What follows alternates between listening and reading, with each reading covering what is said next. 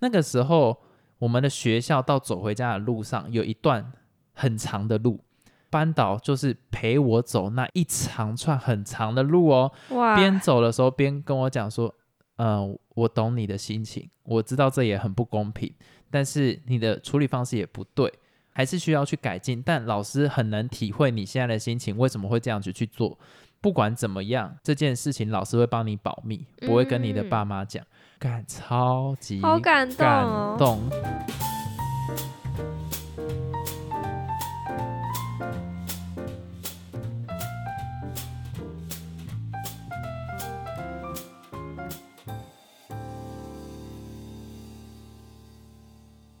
Hello，大家好，我是老陈。老司机的是什么日本人啊？咖啡。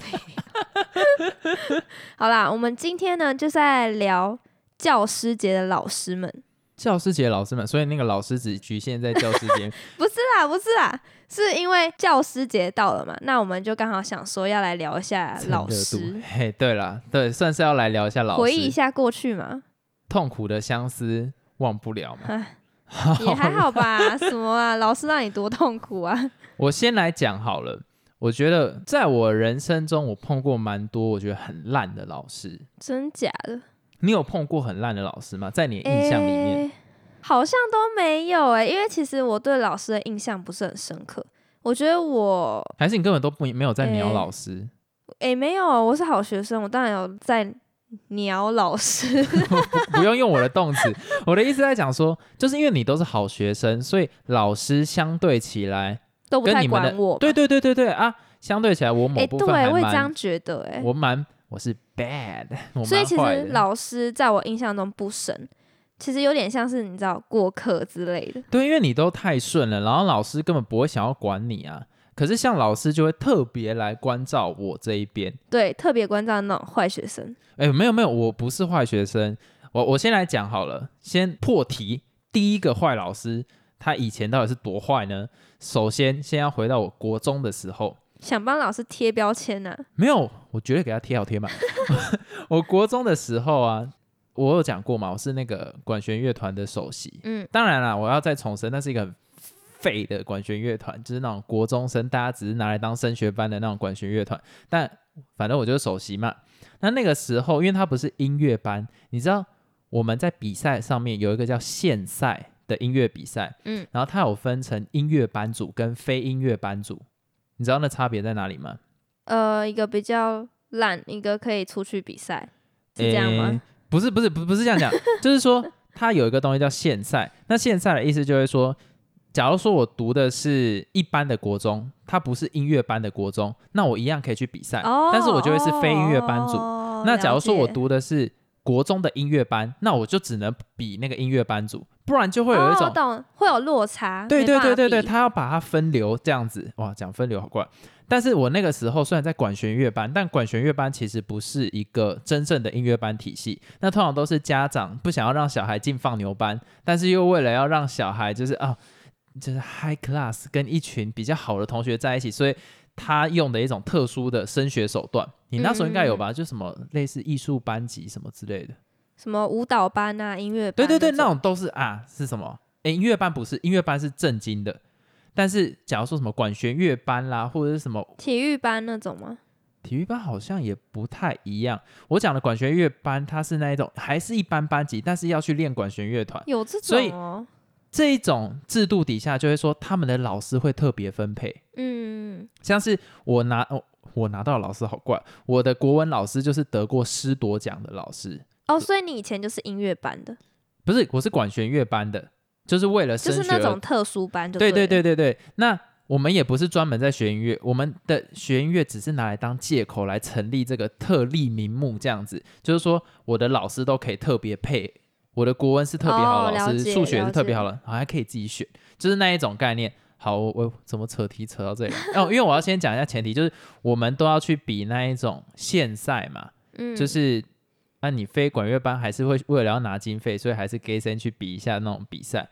以前呢，我们的管弦乐班老师他的儿子，我那个时候是国一嘛，然后他的儿子是国二，但是首席每一年都会有一个，国一到国三会总共会有三个首席，然后我是国一的首席，然后他儿子是国二的首席，但是总会有三个年级一起出去比赛，就是混在一个团里面一起比赛，你懂那意思吗？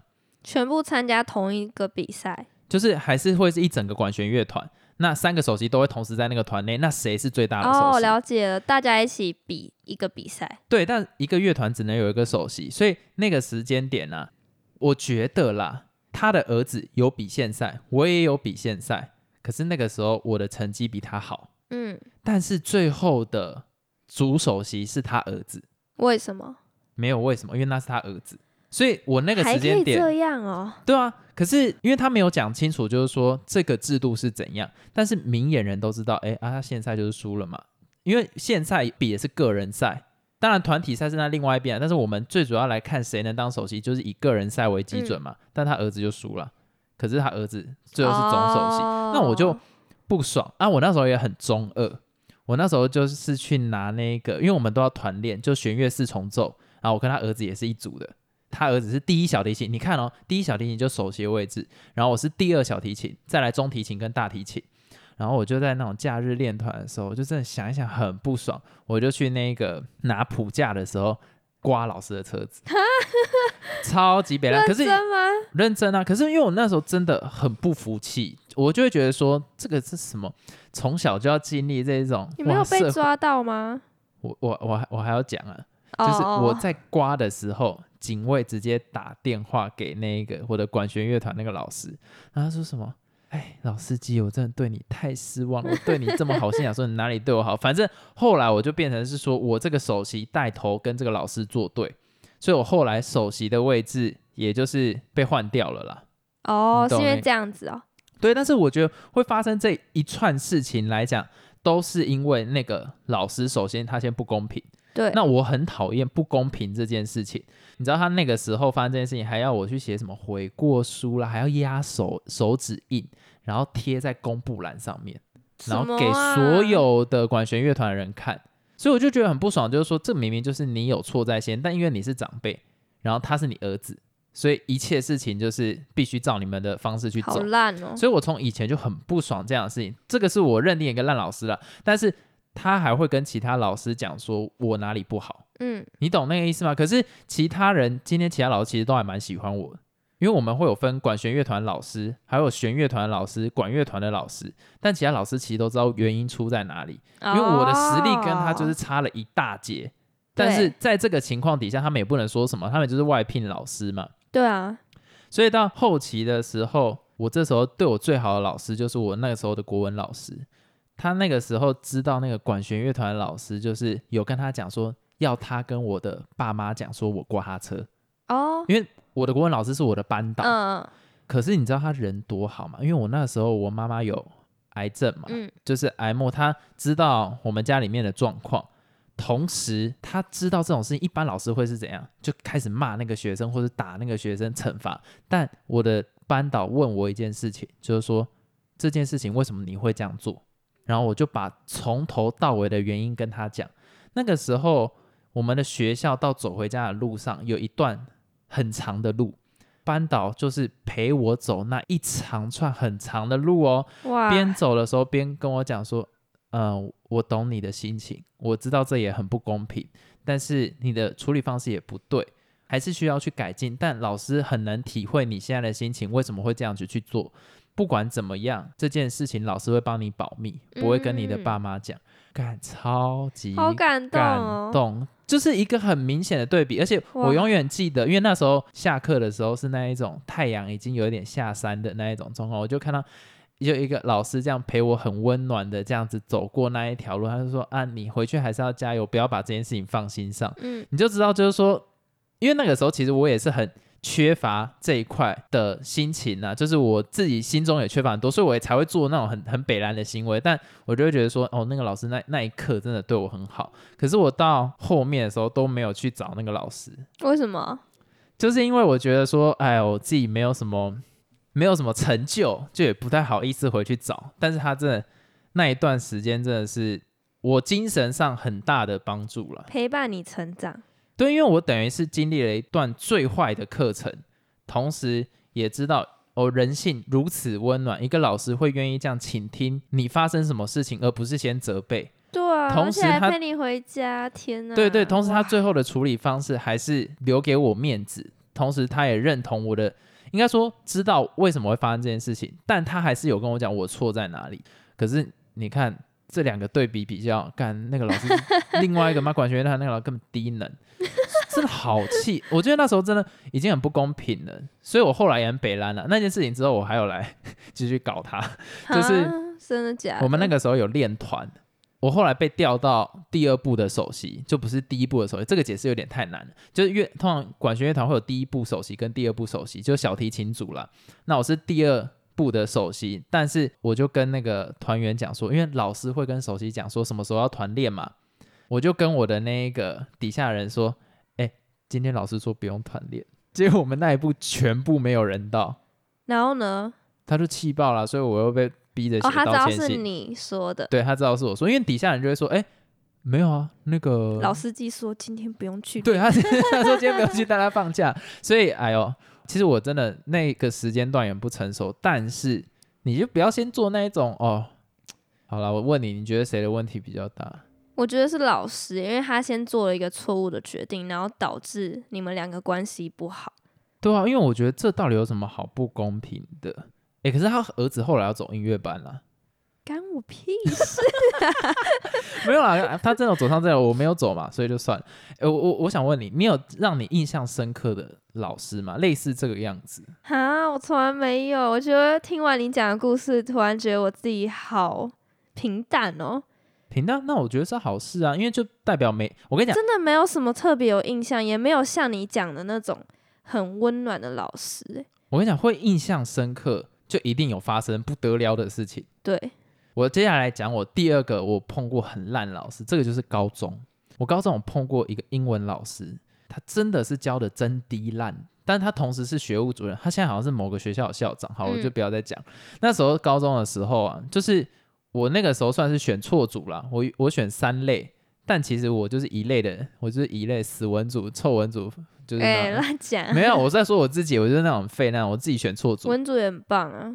我觉得文组很棒啊，但是在台湾真的 尽量不要读文组了，亲身经历。反正我我的意思在讲说，他那个时间点啊，就是我在三类的里面，我就开始读一类的书，然后他就走到我旁边就说什么，哎，我上课你都没有要听我讲，你以后一定会上很烂的学校或什么之类，就类似讲这种很鸡掰的话。嗯但在我之前，其实有另外一个同学被他气到已经直接拍桌子离开教室那一种，就他真的太酸了。他表面上哦会是那种很好的老师，就是说，哎、啊，你最近怎样啊？那你这样子应该会很辛苦哦，什么之类的。他讲这个不是真的去体贴你的那种讲法，是带酸的那一种，而且还是一个男的。我觉得女的带酸就算 好，这个超级性别性别不，但男生就是那种用那种摇娇的方式讲这种，我就觉得很气，你知道吗？哦，讲他摇摇高，后来想到他脸，我还是觉得蛮恶。反正、哎 反正他那个时候就会讲说，哎呦，你这样子上课这样，呃你这样一定会上很烂学校。然后我就爆气，因为我真的觉得他完全没有在尊重学生，要么就是好，你直接把他当掉嘛。但是他讲这种硬要算，我就直接站起来跟老师讲说，哎，对啊，总比当一个老师之后连英文发音都不标准，还敢在台上来指导英文好。哇天，哇，跟老师下战帖，天哪！全班，因为我知道那个老老师孬，他就是仗着他自己有那一个位置，权势不平等嘛，他觉得哦。哦我是老师，所以我讲什么都没差。但是其实他是个废物，哦，我讲难听一点，就是他没有控场的能力啦，他没有办法掌控学生在想什么，甚至学生回什么他根本就没办法回，嗯，所以他当下直接傻掉，所有同学直接转头看他。啊，可是是事实啊，他英文发音真的不标准啊。我没有人身攻击，但我直接讲说他英文发音不标准，而且他自己单字有时候都背错。我就想说，干你自己都夸张了吧，英文老师哎、啊，就像数学老师，我有碰过数学老师自己解题，在上面证明证明半天，就尴尬 结果写错，然后花了半堂课，就是会有这种老师。那我觉得他也是蛮放得下面子啊，他就转身就走，就走去哪里？走回黑板，从此没有再跟我讲过接下来的话，就是应该说他从此就没有跟我讲话过，真的、哦？对啊、死玻璃心。好哎、了，我这样也蛮好啦，因为他没有可能记你过或是干嘛的。哦，我跟你讲，他那时候记我过也没有用。我讲到记过，你知道我国中跟高中都是满三大过嘛？嗯，你知道，但是对，我都没有因为这样被退学，因为我常比比赛。我的三大过是都是因为迟到，嗯，就是我永远都会睡过头。我谁问题呀、我的问题，我没有说别人的问题，这是我自己的问题。我 always 睡过头，所以我国中只要问我周边那个学校的同学，他们永远会记得在早上的七点半的时候，会有一个人骑着脚踏车，背着小提琴，用超标速的速度在人行道上面骑车冲往学校，超级母汤。但是那个时间点就是说，哎、我已经都被记满三大过，但我从来不会去做什么通常都要做什么劳劳作或者是什么去静坐还是啥小的来抵那个警告啊？那应该是去个叫什么？爱打扫之类的。对对对，那个叫什么？它有个名词，爱心啊，随便啦，反正就是要做一个运动 或者做一个付出，才能抵消掉那个警告。但因为我常比比赛，而且我一比比赛通常都是拿什么小攻或是大攻那一种，所以我都是什么一个就可以抵六个，一个就抵九个，所以我最后就会抵到完全没有，然后倒过来还有攻。所以我就没差，我都尽量迟到。反正哦而且我的老师也不会管我，太 free 了。我国中的老师不会管我，是因为他知道我能把我自己的事情处理好。但是我高中的老师已经放弃我了，什么？为什么？因为他就会觉得说，干管我也没有用啊，我也不会听。因为那时候到后来来不及转组，你知道吗？我到高二、高三的时候，所以我是在三类组的教室里面，然后我自己在读一类组的书，而且还很不负责任，就是已经只剩两个月就只考了，我还跑去录音室里面录音。好了，我觉得我觉得这个扯多了，我继续讲那个好老师的事情，对我很好那个老师。就那个国文老师嘛。对对对对对，我在国中的时候啊，数理方面就蛮烂的，但是我的国文跟社会、英文都很好。那个时间点，我那个国文老师本来就很喜欢我。为什么？要怎么讲啊？你知道一般老师，你们国中不是要背新诗吗？对啊，你们背新诗是不是都要默写？哎、一定要的。老师会改分数嘛？但是我那个时候，因为我国文老师对我的国文能力完全信任。你看，一个老师会对学生的国文能力信任，其实还蛮诡异的。所以我那个时候，他叫我们默写，我永远不背，但是他永远会给我分数满分，必啦，还可以这样，太夸张了吧？真的满分。而且哇，那我一定会去跟老师 argue，我说，诶、他都没有写，为什么他可以满分？不是我有写，我有写，但是写的不是完全一模一样的。对我会自己改编。就你们嗯背的可能是那个正常的五言绝句，但是我自己写一个自己的五言绝句，但只有第一句是一样，或最后一句是一样，那我中间会乱穿插。怪啊，为什么这样就满分？我觉得某部分他那个时候对我已经有一点偏心了啦。如果好如果以客观来讲，他算是有一点偏心，但是其实我觉得他是他的心里面应该也觉得说这个没有必要硬背。如果你懂了，你有那就不要？考啊，那大家都不要考啊。可是其他人国文程度就不好啊。啊，好奇怪哦。但是我跟你讲，那个时候其他人都没有追我，因为那个时候不是会有模拟考。对，我模拟考那时候国文呢、就是我们老师会玩一个，也不是说玩一个游戏，那是很认真的，就是要对答案。就是我们嗯那时候模拟考不是都用那个二 B 铅笔在那个答题卡上面画画画完，但是我们还是会在那个模拟考题上面写答案，嗯，到时候对答案才有地方可以对嘛。那时候我老老师就会这样子在台上念说 A B C 猪猪哦，好怀念哦，现在已经没有这种东西 A B C 猪猪，然后我就在那边写写半天呢，老师就会写说，诶，你错几题写在那个纸上面，然后交回去给老师。嗯，然后写完之后，我就默默走到老师那边，然后他就看着我的那一个纸条，我上面写一个零，他说：“哎，司机，我知道你很爱开玩笑，但是零不太可能啦。这次的题目其实比较难，是不太可能零题的。对啊，”结果他不太相信，他叫我把我的试题本拿给他看，嗯，他就亲自在那边开始改哦，改完之后就说：“司机，你真的灵体。呃然后他超级开心，但是你知道我的总体成绩跟别人比起来，我诶超废。超级开心，为什么？因为他几乎没有看过完全答对的学生，而且他又是教国文的，所以间接承认他的国文教的好，，哦所以零题是指全对啊？全对啊，哦，刚我刚以为你是全错。不会啦，全错他早就把我打死了。那时候哦哦哦哦，就是我只错零题啦，哦，哦对对对对，我懂了，我懂了。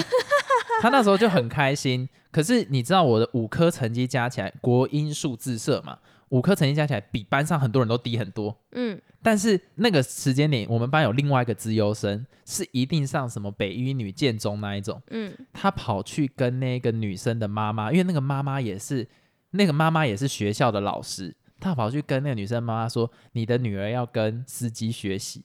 为什么？”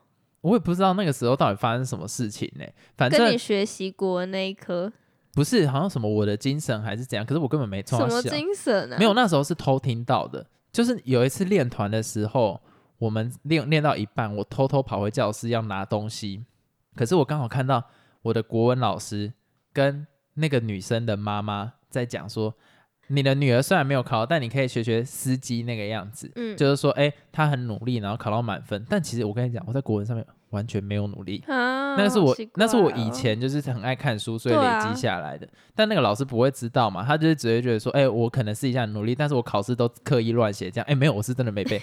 后来全台湾不是会放榜，应该说我忘记是全桃园区还是全台湾会放榜，说模拟考的考题答案嘛。嗯，我那时候好像是唯一几个全对，所以代他表你国更高兴。文真的很强啊。哎、对，然后高中都炸掉，因为高中真的文言文比例占太多。我是那种语义能力很强，但是文言文我真的是完全懒得鸟。所以你看，那那种什么五言绝句那些还是要背，你如果不背，你到高中就会炸掉。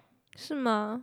是啊，你高中的时候不是一堆比例都一堆，还要背那些什么什么琵琶行沙小的，干那个完好啦，那全就是文要有。基础的啦，慢慢稳扎稳打。对对，可是教育部现在把他那个文言文的比例缩减了，好爽。好，反正我也没有收回到，但是我我的意思来讲说，那个老师真的是很放我自己一个人去发展，他也不会过度干预我，而且会适当给我鼓励。那真的还蛮不错的。而且那个时间点啊，管弦乐班其实有三班，然后三班因为都资优班嘛，就会互相比成绩，超无聊。那些老师会互相嘴说：“哎、我们这次班上全部考的比较好。”但是我们有一个极端的对比，就是我们老师是爱的教育，嗯，有一个班级的老师是斯巴达式教育，他会把所有学生打一遍的那一种。哎，还可以打哦，我国中的时候还可以打啊、连法镜都还啊有。好恐怖哦。他那个时候多夸张，你知道吗？就是说他设定的分数是七十分，你考六十分，他就会拿那个藤条打你十下，那种老师就少一分打一下的老师啊。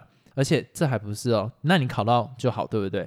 反正你平常没没做什么，你只要能考到分数，他也没办法管得了你。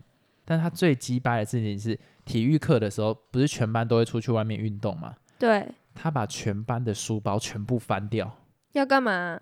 他就是把所有书包的那个东西倒在桌上，找有没有纸条。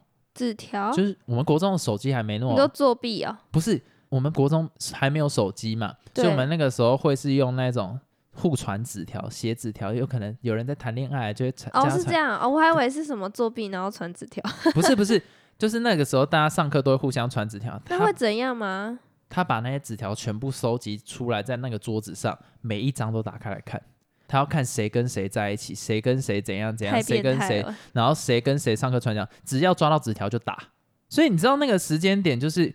就是我，因为我们班是爱的教育，我们看不惯他们班这种斯巴达式教育，所以我们很认真，我们比他们还认真，所以最后出来的成绩我们都比他们高很多。因为我们就想说，干，我们自动自发也可以赢你们这些，我不是在恨那个学生，但是我们在觉得那个老师有病，所以我们要证明给他看，说你不用这样子教，嗯。我们的成绩也可以比较好。事实证明，真的就比那个老师好，但你知道那老师打到夸张，而且他还会酸我们，就是说啊。经过我们班的时候就啊哦一群娇生惯养，也不是娇生惯养，他就说一群这什么爱的教育底下没什么什么没有抗压性还是他小的，所以他后来还是没有改变他的做法。没有啊那个老师我不知道是到现在还在不在，反正在学校闻名的就是他只要是学生他就打。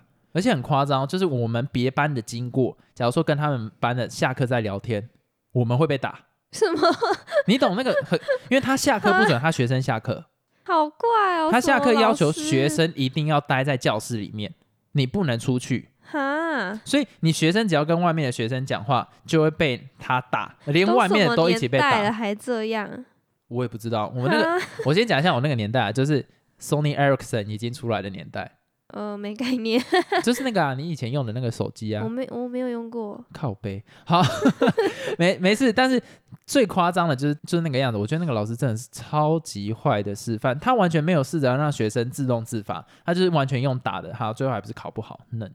对，而且还侵犯别人隐私，然后还限制人家自由。哎我觉得那时候真的，如果学生意识高一点，真的是可以素以为，干这这太夸张。而且那时候他在翻书包的时候，大家都知道，太因为他们班的人都会很紧张，就会那种私底下说，因为我们不是有一起练团的时间嘛，就跑来跟我们讲说，他们今天书包全部被翻在桌上，老师看那那，而且谁跟谁在一起，他就会逼他们分手，哇，或是叫他们的家长过来这样子，很扯啦。但是我们那一间国中啊，本身就是放牛班居多，我们是在上课上到一半的时候，忽然听到谁谁谁跟谁谁谁到训导处一趟，然后我们就知道哦打架，嗯，每天哦，然后几乎早上会有一轮打架，下午会有一轮打架那一种，所以我能体谅，就是说，哎，那个时候有一点过度保护学生，但你知道，因为我们就是一群娇生惯养的废物，就是我们那 那三个班啦，我们有个保护层，就是我们的班级设定的教室一定要在训导处旁边，嗯，所以其他放牛班的学生不能经过我们这边。你看那时候就在搞特权了，真的是好诡异。很糟。但是我 觉得哦，还好我在那个特权里面。为什么？因为才能认识那个老师吗？对，因为他我觉得他对我的人生影响非常大，但是真的没什么成就，所以不好意思找他。啊，说不定他还是想看看你。我是觉得这可能性蛮高的，但是 哎呦，我觉得自己的那一关过不去了。说不定你回去的时候，他就其实已经没有在那个学校了。哦，他已经退休了，哦，真的、哦？他是年纪蛮大的一个老师。你知道他人多好吗？他学生犯错，他第一件事情不是骂学生，先听他怎么讲。不是。有一次我们有一个同学，他是真的就是很糟，他做了很糟很糟的事情。你知道老师是气哭自己，他自己哭了，因为他觉得他没有带好学学生，嗯，他没有打他，也没有骂他，他就是忽然拍桌子，然后就痛哭这样子，然后全班就是哦，真的。我总觉得老师气哭还蛮频繁，因为我之前也有一个老师，常常因为我们班然后哭。但我们那个老师是，他是一个很有典范的一个老师，他是非常有自己的那种，他有一个鬼啦，所以不太是会忽然情绪外露，哦他就是一个长者，真的是值得尊敬的长者那一种角色。但他会因为这件事情气哭，就代表他真的觉得他没有帮助到他，或者是没有怎么这个烂泥就是扶不上墙这个样子。所以那个老师算是对我印象最深刻的。好啦，我觉得我前面讲太多，我其实还有好多老师想要讲，怎么真的？假的？我大概有十个老师要讲嘛，但我们我现在只讲了两个。但是哎、啊，好羡慕你哦，因为我都没有这种经验，我都觉得我好像过得有点太无聊了。哎、可是你是那个时候班上的同学有经过这些事情，还是你们几乎是全班都没经历过这种事情？经历过什么？很印象深刻的老师啊，或者是有啦，还是会有，只是我跟他们的互动不深。哦，我这边再讲一个老师很酷，高中的国文老师，就是她是一个很阴沉的女生，有一点年纪，而且她都驼背，驼背，然后老老的进教室都是这样很阴沉。什么啊？第一次见面的时候，因为我们刚上高中的时候，不是会有分班吗？嗯分班啊，通常跟老师都不认识嘛。第一次他走进教室的时候，完全不跟我们班上的同学打招呼，就哦 默默的走到那个讲台前面就坐下来。接下来二十分钟上课喽，上课二十分钟，他一句话都没有说，什么意思？他就是一直翻他的书，然后不时用他的眼神这样瞪学生，这样。因为而现在他们看不到太，荒谬了吧？什么啦？你知道听众现在看不到我的脸，但是他的脸，你你看我的脸，他是这样。就左撇右撇啊？对，然后很不屑的样子。结果呢，二十分钟过了，他忽然抬头看我们，就说：“没有问题哦，没有要问我问题哦。”那我开始讲我的规则喽。啊，我的规则是这样子啦。然后他就讲了他巴拉拉一一大串规则，有没有人反对？啊，没有人反对，反正你们就是不可能会有意见嘛，你们也不敢有意见嘛。好，那就照我的规则走，就这样。然后呢？没打招呼，他的开头，他的开头的招呼语就是这一串。接着他就啊坐下来，然后他穿裙子，可是裙子很短，然后我们的那个讲台啊是镂空的，可以看到他等一下，你目前讲到现在，我觉得这设定好怪哦。没有，他就是一个设定很怪，我们所有人都快被吓死了。她的那个讲台是镂空的，他穿裙子很短，然后翘二郎腿，结果不要跟我说看得到那个，重点就是看到，而且你知道那时候我坐哪吗？我坐第一个。操！我真的是生不如死，你知道吗？我就直接眼神是对到他的那一个你就不要看就好啦。我要看，你知道我上课我很喜欢看老师的脸，但是我的头只要一抬就会看到他的内裤。所以我那时候就想说，看这个老师，而且重点他又急白，你懂吗？如果他是正常老师就算了，他是一个超怪老师。后来他也没照课本上课，他第一堂上的是什么，你知道吗？什么？金瓶梅。好奇怪，等一下，这设定真的好奇怪，真的很怪，真的很怪。他又说啊，你们一定都觉得《金瓶梅》是很色的小说，但是我跟你讲，你们也看不懂了，它也是文言文了。啊，我跟你们讲解，其实也是浪费了。但是我想要讲。哎，等下，我觉得这老师感觉就是那种下班会去夜店那种。不是，他长得超级奇怪，他长得跟我讲难听一点，就有点流浪汉的感觉。他是女生还是男生？女生。女生、男生穿裙子还给我看到内裤，我还不举报他。哦，所以我那时候就想说，哇靠！我高中老师怎么都诡异哦？什么啦？我们今天这一集差不多到这边结束，我们等明年的教师节再来补齐我剩下想讲的老师。好啊，还蛮期待的。那我们下次见，哥你的期待。好，拜拜。